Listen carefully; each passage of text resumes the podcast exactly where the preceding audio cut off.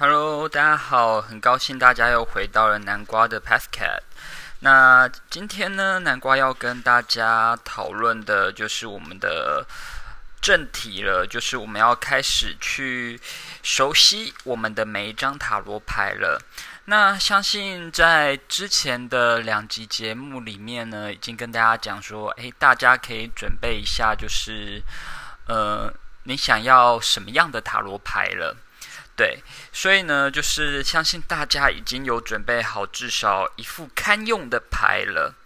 好，那再来呢，就是南瓜要跟大家讲一下，就是其实这东西呢，南瓜会认为需要一点仪式感的事情，也就是所谓的开牌。我们刚拿到一副塔罗牌的时候呢，我们需要认识这一副塔罗牌。诶，你刚刚是想说，我前面讲说教大家不要做什么仪式，然后这里又开始要教大家做仪式了呢？没有没有，我没有那么的心口不一，好不好？好，就是因为我们塔罗牌是要帮助我们去理解事情，帮助我们解决我们的困难的一个工具。所以呢，在我们刚拿到这个工具的时候，我们有一个很重要的事情，诶，没错，我们就是要认识我们的每一张牌。当你呢把就是这副牌的胶膜打开来，然后呢一张一张的把牌分开来，对，因为有的时候就是它会因为胶膜的关系，让两张牌、三张牌粘在一起，所以呢，在这个时候呢，我们就需要。确认我们有几张牌。那当然，如果说你在确认的过程中发现你的牌是有破损的，是有问题的，那你这时候就可以赶快联络，就是厂商，就是你在哪里购买的，啊，就赶快联络他们说，诶，你的牌是有问题的。那相信大部分的店家啦，他们都是会很负责任的，就是他们可能会帮你把后续的所有问题给处理完，这样子。好，那接着呢，就是我们要一张一张的把我们的牌就是打开来看过一遍。那我个这个东西呢，它就没有什么，嗯，你必须要怎么做了，就可以很简单的把牌就打开来看一遍，每一张都欣赏一遍，或者呢，很快速的把每一张牌都摊开来，然后呢，最重要的就是你要数一下。你的牌总共有几张？那里面有几张是多出来的？比如说它的广告牌，比如说它有类似那个书的，那个叫什么？有类似书的编辑资料的一张卡片，对，都是有可能的。所以呢，就是呃，不论如何，就是你要确认一下你可以使用的牌总共有哪一些。那甚至有一些厂商他们会印所谓全空白的牌，那那个东西我认为你就直接把它呃放在旁边啦。对，因为我个人是没有就是把塔罗牌的广告牌跟呃书封啊，然后。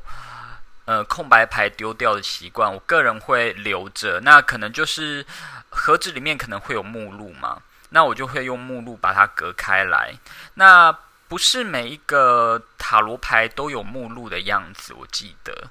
对，我记得有一些塔罗牌，他们目录是很小本放在牌的旁边；有一些目录，他们就是一本小册子，然后附在盒子里面之类的。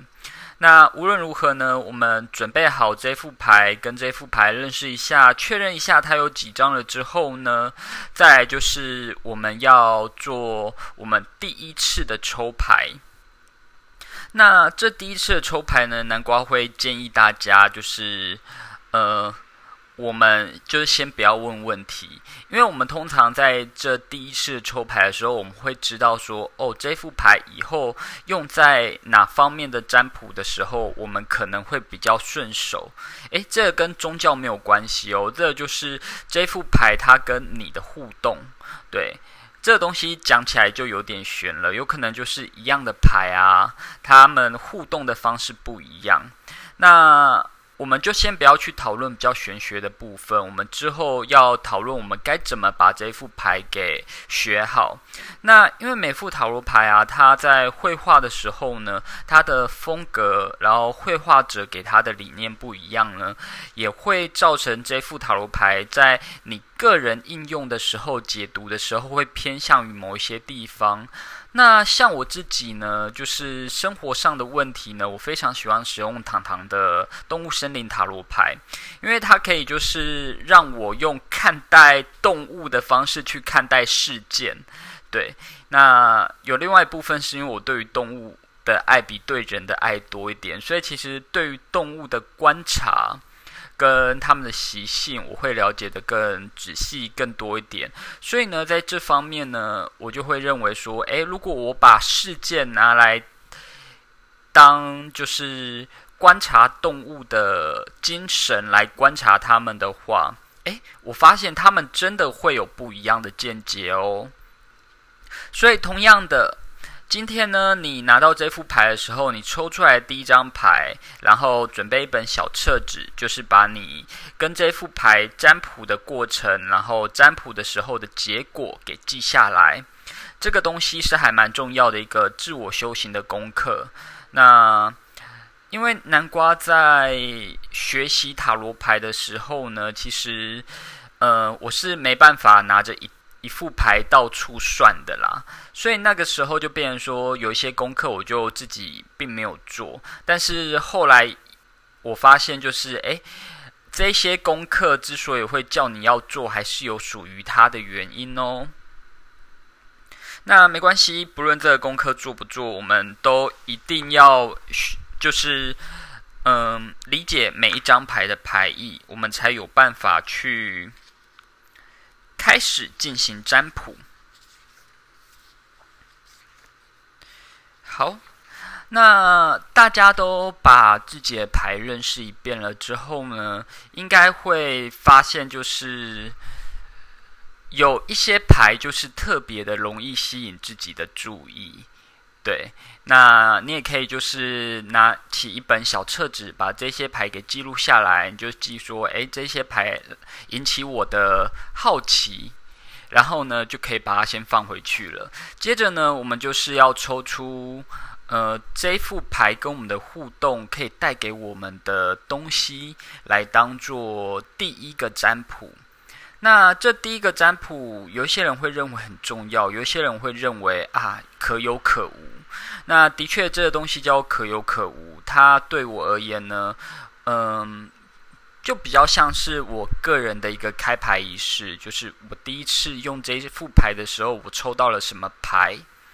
那呃，我印象中，我第一次用糖糖的森林，嗯，那个叫什么动物森林塔罗牌的时候，我抽到的牌是吊人，对，就是那只蝙蝠。然后后来我发现呢，就是。当我生活中遇到了一些阻碍，遇到了一些困难的时候呢，我用这副牌来占卜，我可以看到就是不一样的观察点，然后让我来克服我目前所遇到的困境。那再来呢，我之后有买另外一副牌是巫术符号的塔罗牌。那我记得我当时抽到，我当时就是。抽的第一张牌抽到的是女技师，诶，不知道为什么刚好都是大牌。那大家有可能会抽到小牌啦，这个就不一定，它真的是几率的问题。OK，我抽到那张牌是女技师，那因为女技师它是跟身心灵跟直觉比较相关的一张牌，那有有一些人也说它是跟女巫有关的牌，对。那的确，在现在的职位里面，并没有女女技师这个职位，但是在古代的祭典中，女技师是一个非常非常重要的职位。对，所以呢，就是呃，我抽到那张牌之后呢，我发现，诶，这副牌它有一个特色啦，就是平常我真的用不到它，对，它就真的是嗯。我有一些比较难以解决的困难跟问题的时候，我去问他，然后我自己解出来的时候，会有一些我自己也觉得，嗯，好像被驯化的答案之类的。对，好，那大家都已经抽好了他的你们的第一张塔罗牌了吗？那接着呢，就是我们要开始从二十二张牌开始做一些。很简单，很简单的讲解。好，那第一张牌呢？我通常都喜欢讲零号的愚者，而不是讲一号的魔术师。为什么是讲零号的愚者呢？我相信大部分的塔罗牌占卜师他们也认为这是第一张牌。对，那因为愚者呢，他的呃牌面呢，就是一个人背着一个行李，带着浪浪漫的表情。对，手里拿着一个玫瑰花，跟他的好朋友一起踏上，就是踏上，就是不知道是安全还是危险的旅程。那当然，就是很多牌面他们都会画说，就是他往悬崖走，眼睛还是看看着远方。那天气非常的好，就是呃，非常的一片光明。对。那其实就像数字一样，象征着事物的开端，也是最后的结局。因为其实我们一件事情的结束，我们到后来嘛，它一定是，比如说我们一二三四五六七八九，那再是十，对不对？对，所以最后面那个位数，它一样会变回零。所以愚者呢，他是梦想家，跟所有的理想主义者。那如果说理想主义者，我自己是觉得没有那么的贴切啦，倒不如说他是浪漫主义者更贴切一点。对，因为愚者呢，他也同样的是一个冒险家，他会为了他的梦想啊，不顾一切的赌上自己的人生。所以愚者通常呢，他们会有几个画法，有一些人画法会画是青少年，有一些人会画小丑，有一些人就是。可能画旅行者之类的，那东森林塔罗牌里面他们画的是猪，对。那我之前好像有看过画兔子的，跟画什么动物的，我想一下哦。Anyway，反正就是有一些人他们会认为比较单纯、比较嗯比较单纯、比较笨的动物啦，就是在理论上被称为笨的一些动物，对。那再来呢？愚者他们通常会佩戴头冠、桂冠、小丑帽等等的，那象征他顶带着梦想前行。那无论梦想到达的可能可能性如何，他都已经为自己最后的胜利戴上了桂冠。所以，其实抽到愚者这张牌的时候，我通常也会解释说：“嗯，你已经知道你该怎么走了。”而且你也已经要这么走了，那为什么还要就是来多问什么呢？你有什么不安全感呢？通常呢，抽到愚者这张牌呢，这个人他已经做好了他当下的决定喽。所以其实很多时候，或者说他已经设定好他的目标了。很多时候呢，旁边的人多讲什么，对他而言都是无意的。他只要有人认同他这样子。其实甚至啊，没有人认同他，他还是会不顾一切的往前走。OK，因为在托特牌里面呢，愚者这张牌呢，它旁边的那只小狗，哎，不是托特，是马赛牌，说错了，不好意思。就是在马赛牌里面呢，那只小狗呢，它是咬着愚者的裤子，不让他继续前进的哦，因为他知道前面有危险。但是愚者他就是不论如何都要继续往前嘛，所以就被咬掉了裤子。好，那在他小边，在他脚边的小狗呢，一般是他忠实的小伙伴。那小狗具有令人不及的能力。可以有一些感应到前方的危险啊，所以当愚者愚者义无反顾、盲目的冲向前的时候，小狗可能就会咬住他的裤子，企图阻止他的前进。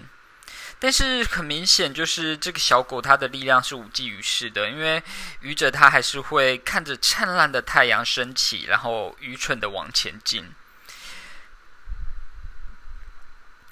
愚者呢，他是活在当下，属于未来的人，他不会眷恋昨天，继续活在过去的模式是比较安全容易的。但是愚者他选择打破框架，打破舒适圈，他选择冒险，做出改变。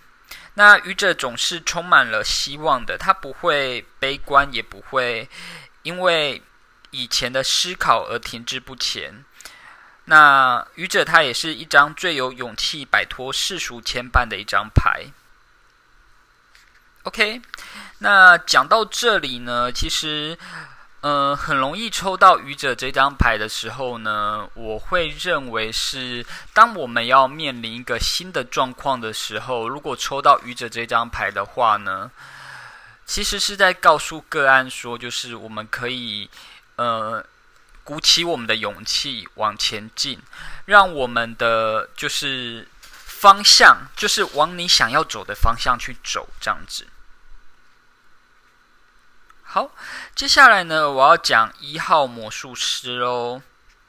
好，一号魔术师这张牌呢，它意思是踏出了第一步，代表要行动才能实践。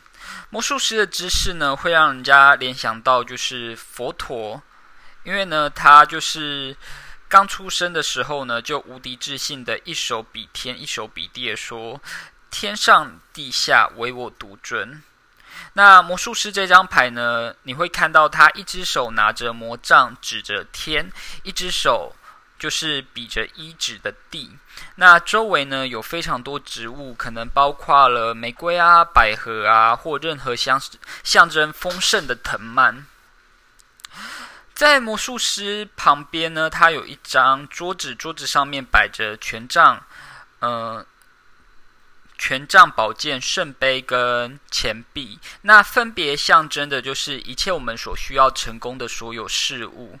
所以魔术师这张牌呢，通常它也象征着就是嗯，一切准备就绪，只欠东风吹起的那种感觉。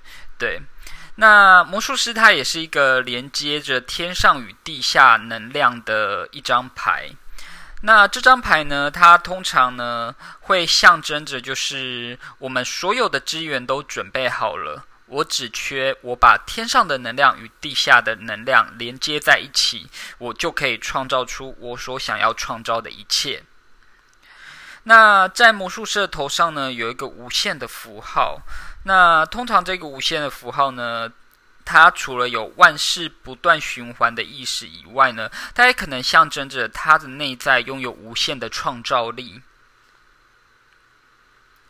那在魔术师这张牌的出现，它通常代表着，呃，这个人呢，他可能也是具备着思考能力、计划能力、行动能力与执行的能力。魔术师是一个善于沟通表达的人。那语言文字的运用都非常的良好，也具有强大的社交能力。所以这张牌呢，它是呃，我个人认为它最接近世俗的成功的一张牌。那为什么这里要强调世俗的成功呢？因为其实每个人成功的定义不一样。有一些人会认为成功是代表我过得快乐，有一些人认为成功代表钱赚的。赚得多，有一些人认为成功是有地位，那有些人认为是成功代表我买得起所有的东西。每个人的定义不一样，但是所谓的世俗的成功呢，大家看的大部分都是表面上的东西。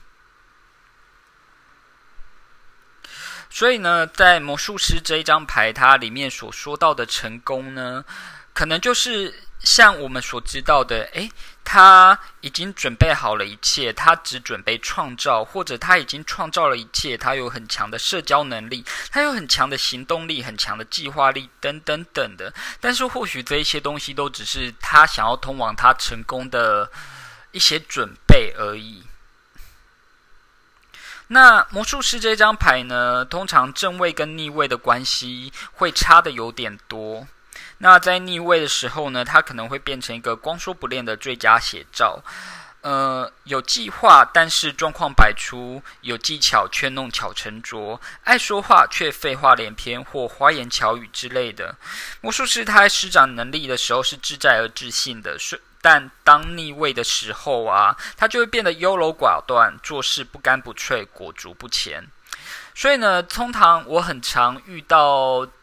的状况是，诶，这个人他想要跟某某人告白，但是呢，他裹足不前，我就容易抽到魔术师哦。通常抽到魔术师这张牌，我们再搭配其他的牌一起看，很长很长的时候呢，是这个人他已经就是让对方喜欢了。但是他却不知道为什么，他就是不敢走出那第一步，走出下一步。如果今天你占卜的人呢，他有这个状况，我觉得你要多一点耐心，去看看说，诶，他到底是在哪个地方卡住了？我们可以协助他解决吗？或者我们可以用什么方式协助他？那我自己在个案的时候呢，通常遇到这种状况，我们就会直接进入疗愈模式了，因为代表他在过去有过一个失败的经验，造成他害怕前进。对我们每个人应该都多少都会有一些失败的经验吧，比如说你被烫过，你就会拿锅子的时候小心一点；，比如说你被电过，你拿插座的时候就会小心一点。同样的，你被狗咬过，你就会怕狗；你被兔子咬过，可能会怕兔子。对，真的有人怕兔子。对，好，所以呢，同样的。我们可以从就是这张牌的逆位看到说，诶，这个人他已经具备了很多他需要的资源，他该有的资源，但是他还是裹足不前。那这个时候我们就要看看说，就是其他的牌。那我个人习惯就是在这时候呢，我们可能就会询问他，诶，那你需要使用魔法产品的帮助吗？还是需要呃使用一些其他的技巧，比如说 NLP？或者经利用催眠的技巧来帮助他看到他过去到底是什么样的原因，造成他现在害怕自己的计划，害怕自己的渴望，然后让自己裹足不前呢？好，那我们接下来呢，就来到二号牌女技师。那二号牌女技师呢，她是一个就是。绘制的女性，所以在牌面上呢，我们大部分可以看到的是这个女性，她手上拿着就是象征知识的经书，或是象征知识的卷轴，或者象征知识的符号。对，因为我记得我之前有一套牌，它上面是拿着赫鲁斯之眼之类的。女技师她通常都是象征。理智、智慧的那女技师，她拥有既知性又直觉的判断力。女技师通常都会穿着宽大的外袍，然后有扮演着的披风，它掩盖住她女性的体态，是有着隐匿、隐藏的意味哦。所以，就是女技师她这张牌，她通常也是隐藏着什么事情。他可能会隐藏一些他过去的秘密，他可能会隐藏一些他自己的优势。在牌面上通常会出现新月，对，有时候呢他是手拿着，有时候会放在他的脚边。那这张牌呢，它跟就是我们第十张、十八张牌的月亮是有一些关联的。女祭司呢，她是真理的守护者，是法律的守护者。在他的头顶上面呢，有一个大型的球状物体，会它会反射光芒，并且随着光线的角度而变换。这个呢东西就好像月亮的盈亏，代表着周而复始的节奏，所以它也是一张象征月亮的牌。女性是拥有高度的发展的精神力，也就是来自月亮，来自女性的直觉力量。他手上呢，半开着卷轴，或者半开着法典。这个东西它象征着奥秘的律法的宝典。人们不能去看透，就是这个东西的全貌。那在它座位的两边呢，分别有一个白色柱子跟黑色柱子。那有的时候上面会写着 J 跟 B，那有的时候上面不会写，有时候他们可能会用别的东西取代。但是在大部分女祭司的牌里面，他们都会有那个白色跟黑色的柱子。那这两个柱子，它们象征着二元对立，例如光明与黑暗，例如善与恶，例如理性与感性。也有讲法是象征男性与女性、阴性与阳性之类的力量。但但是女祭司这张牌，它其实是象征女性的力量多一点的一张牌。女祭司她具有强烈的第六感与潜意识，喜怒很少形于色，就是他们很少表现的意识。知性温和，善解人意，属于外人内外冷内内热型的。所以，其实我们通常看到不苟言笑的女技师，其实她们内在多么渴望与人交流，多么渴望有更多更多的表现，但是这些表现全部都隐藏在她宽宽大的袍子下。那在逆位的时候呢，女技师这张牌，它有时候会象征着过分的冷漠，所以就是有时候我们讲啊，这个人是个大冰块，可能就会抽到女技师，有没有？那甚至就是会让人家有一种冷冰冰、无动于衷的感觉。那女技师这张牌在逆位的时候呢，也会有故作矜持、莫名的自傲这些状况。那在逆位的时候呢，女技师常常会变成一个所谓嗯无聊的角色。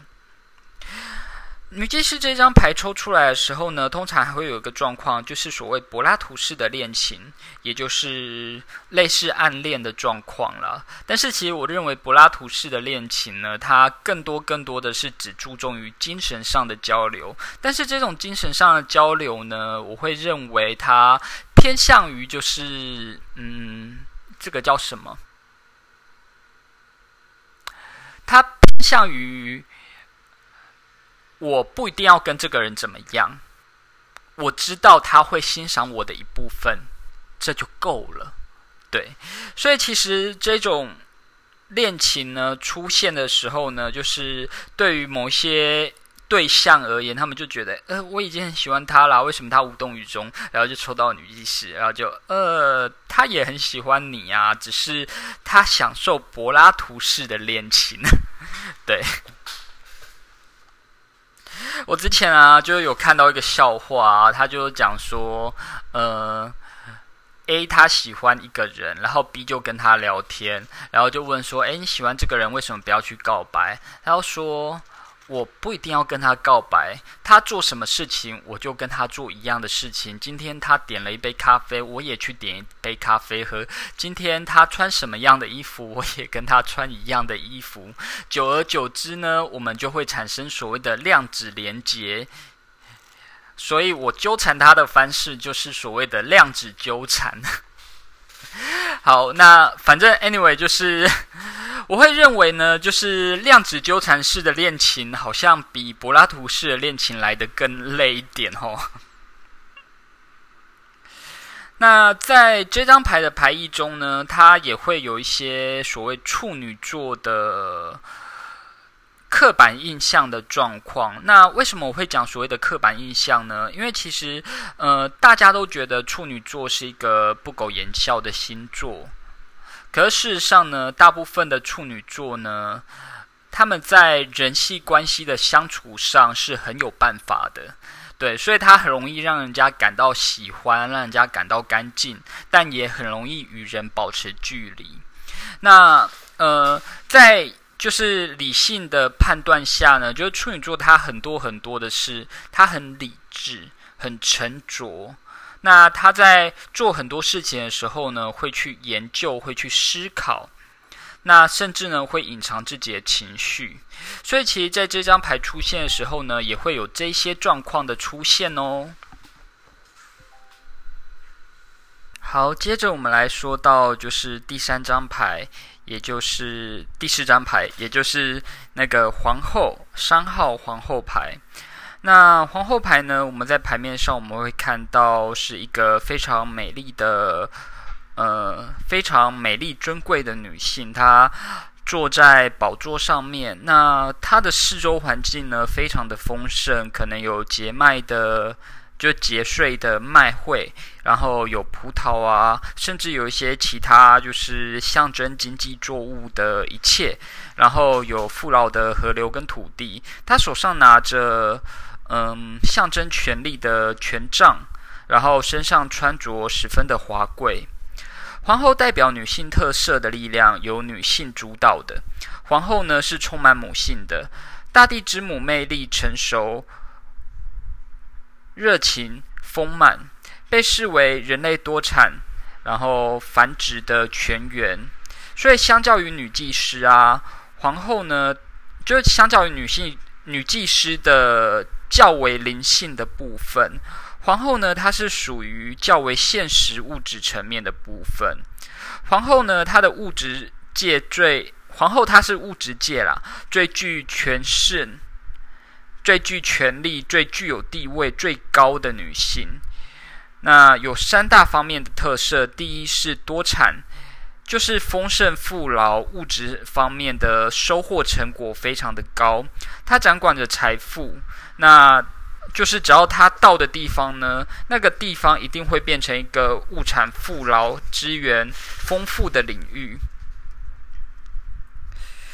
那皇后使用大量，皇后使用财富是慷慨大方的。